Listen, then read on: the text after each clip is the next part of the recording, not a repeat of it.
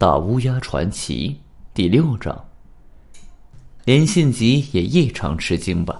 抓住我胸口的手也放了下来，将手电筒照在他的脸上。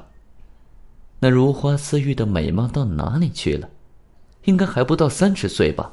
可是苍白的双颊，瘦削又衰老，只有深邃的双眼还燃烧着青春的余烬，光亮的闪烁着。嫁到松田家，即使受尽丈夫百般的虐待，依然娇美如花的那个人呢？如果真如信吉所言，脸就是心态的表象，那么这个人就是六十岁的老太婆了。亲夫先生，好久不见。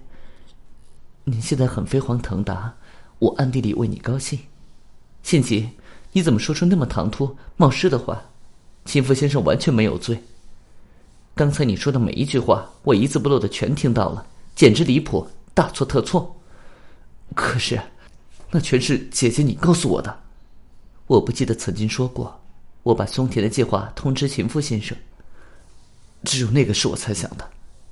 他好像很丢脸似的低下头。我在今天之前也一直认为是秦夫先生杀掉松田的。秦夫先生，松田死后，你提出要结婚，我却没有接受。你一定觉得我背叛了你，然而事实上并非如此。我正是因为替你设想，才将心一恒拒绝你，以准备入地狱的心情嫁给盛元。刚刚信吉跟您说的话，就是十年前事情发生后不久，盛元在我耳边窃窃私语的一切。不过他总是不肯说出你为什么知道松田的计划。如何？只要我一句话，木下先生就是死路一条。运气好一点的话，也是无期徒刑。或二十年的有期徒刑，你不在乎吗？其实我也不喜欢让木下遭到如此的厄运，所以若是你有心，我有意，除了我之外，没有人知道真相。只要你和我结婚，我觉得一句话也不会泄露出去。他说的确看见你在厢房杀了松田，剥光他的衣服，将尸体拖出去，不管去法院、警察局或任何地方，都能提出证词。为了你，我只好放弃一切。除了和那个男人结婚外，没有其他方法可循。你为了我犯下滔天大罪，所以我想，无论再怎么苦，都要忍耐下去。往后漫长又艰苦的十年岁月，那个男人知道我只有我的身体可以任他摆布，心根本不属于他的，因此赤裸裸的将他的本性表露无遗，日以继夜的欺凌我。那种痛苦，真不知该如何形容是好。对于松田的所作所为，已经忍无可忍了。然而那都不及他的十分之一。不仅如此，那个男人还将事实全部告诉退伍归来的信吉，居然把我们之间的秘密说出去。你妹妹的初恋情人，事实上是个可怕的杀人凶手。虽然现在很不得了，不过只要我开口一句话，他就是阶下囚了。信吉一听，脸色大变的跑到我这里来，连我自己到今天之前也还深信不疑。心急企图想杀你，是年轻人一时血气方刚所致，请原谅他吧。可是今天，到了今天，我才知道事情的真相。今天中午，有一个人来我家，就是十年前案发当时在松田医院担当护士的总院阿元。他来对我说：“大概我也知道了，他这个老毛病已经熬不过这两三天了，所以无论如何想见我一面。有一件事情。”我对夫人感到很抱歉，现在虽然已经无法挽回，但在临死之前，如果不说出实情，我死也不瞑目。这是开场白，然后他就在呼吸急促、气喘吁吁中，一点一滴的道出这恐怖事件的真相。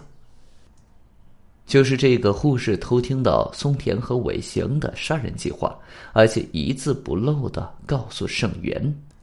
知道整个事情计划的，既然是盛元，而不是请夫先生的话，那么毫无疑问的，也就知道逆用这个计划的人是谁，是谁进入厢房，是谁挑战。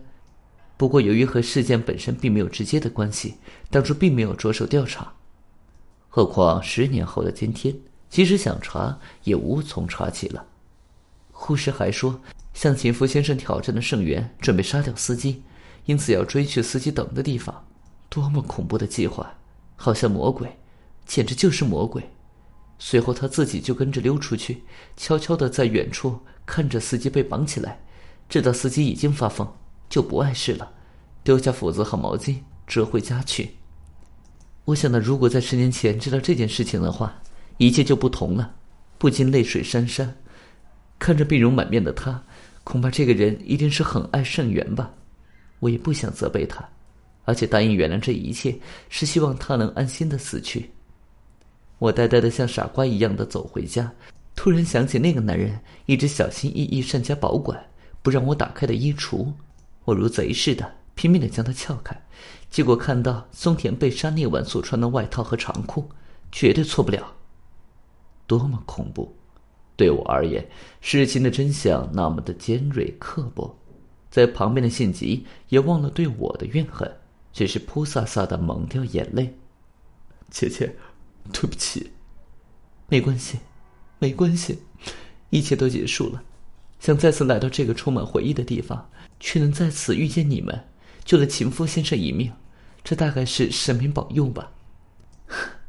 像我这种一生不知幸福为何物的不幸女子。居然也会得到神明之助。